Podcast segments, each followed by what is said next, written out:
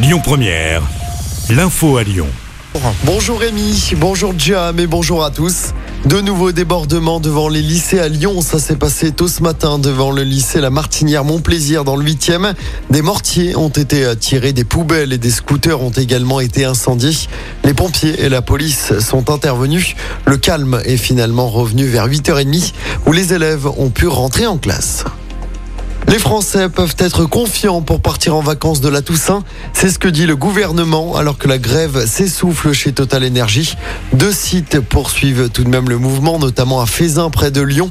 17% des stations-service manquent encore de carburant au niveau national. Un quart des stations connaissent des difficultés dans la région.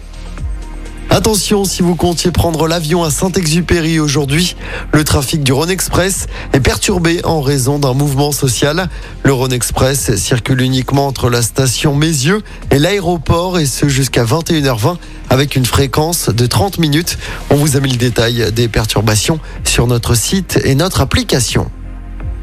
La Cité internationale de la gastronomie remet le couvert à Lyon. Fermée en 2020 faute de visiteurs, elle rouvre ses portes aujourd'hui au Grand Hôtel Dieu. Plusieurs expos sur plusieurs niveaux, mais pas encore la possibilité de manger. Régis Marcon, chef triplement étoilé, a co-dirigé le projet. On l'écoute. Vous savez, c'est un peu comme en cuisine.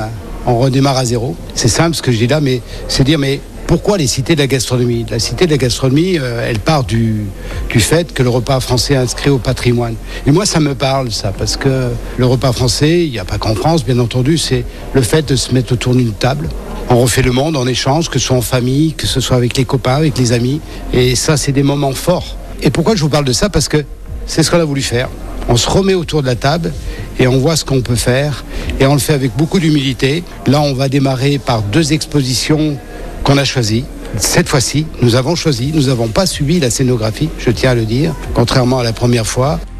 Et le prix d'entrée a été revu à la baisse. Il faut compter 7 euros contre 12 euros pour la première version. L'entrée est gratuite pour les mineurs. Vous retrouvez toutes les informations sur cette nouvelle tentative de la Cité internationale de la gastronomie sur notre site et notre appli. On termine avec du sport en basket avec la nouvelle défaite de l'Asvel en Coupe d'Europe. Les Villeurbanais se sont inclinés hier soir sur le parquet du Maccabi Tel Aviv en Euroleague. Score final 88 à 69. Place au derby dimanche face à la chorale de Rouen en championnat. Et puis en football, début de la 12e journée de Ligue 1 ce soir. Paris se déplace en Corse sur la pelouse d'Ajaccio. Coup d'envoi 21h. De son côté, l'OL ira jouer à Montpellier demain. Coup d'envoi 17h. Pour rappel, l'OL est dixième à 10 points du podium et n'a plus gagné le moindre match depuis le 3 septembre.